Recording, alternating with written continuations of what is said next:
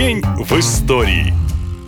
20 июля 1969 года нога человека впервые ступила на поверхность Луны. По крайней мере, так всему миру заявили американцы. Этим человеком был командир корабля Нил Армстронг, который произнес ставшую исторической фразу «Маленький шаг для человека, но гигантский скачок для всего человечества». Для Америки это действительно был рывок. Еще бы им наконец удалось опередить Советский Союз. Уже на следующий день американские СМИ раструбили сенсацию. США покорили Луну и оказались впереди русских. Правда, тут же нашлись и те, кто утверждал, что высадка на Луну неправда, а просто большой спектакль и величайшая мистификация 20 века. Это убеждение настолько устоялось, что получило даже собственное название – «Лунный заговор». С тех пор прошло полвека, но и сегодня люди спорят, высаживали отправились американцы на Луну или нет. Давайте вспомним самый популярный аргумент против. Это колышущийся американский флаг. На Луне нет воздуха и колыхаться он никак не мог. Поэтому верхний край флага закрепили на горизонтальный стержень, иначе он бы мгновенно обвис. Стержень этот был складным, но после посадки раздвижной механизм по какой-то причине заело, и растянуть полотнище на полную длину у астронавтов не получилось. Именно поэтому ткань на снимках выглядит так, как будто на нее дует ветер. Но на оригинальном видео НАСА хорошо видно, что флаг на самом деле никак не движется. А вот еще один аргумент уже за. Астронавты привезли с Луны несколько сотен килограммов грунта. Как бы ни хотели конспирологи, доказано, что его состав ни на что не похож. Это именно внеземной грунт. А учитывая его количество, списать все на то, что кто-то собирал упавшие на Землю метеориты, не получится. Камни изучали не только американские, но и русские ученые, и они легко бы обнаружили подделку. Так что, кажется, высадка на Луну действительно загадка. Но не потому, что ее не было, а потому, что половину человечества удалось в этом убедить. И 20 июля 1945 года с конвейера московского автозавода сошел первый советский лимузин ЗИС-110. 10. Именно на такой машине ездил сам Иосиф Сталин. Правда, его экземпляр, собранный по спецзаказу, был защищен броней толщиной до 9 мм. ЗИС-110 выпускали до 1958 года, и всего было изготовлено около 2000 таких машин. Разумеется, простые смертные купить их не могли, и на таких авто ездила только партийная элита. На этом все. Больше интересной истории истории в следующем выпуске. Пока!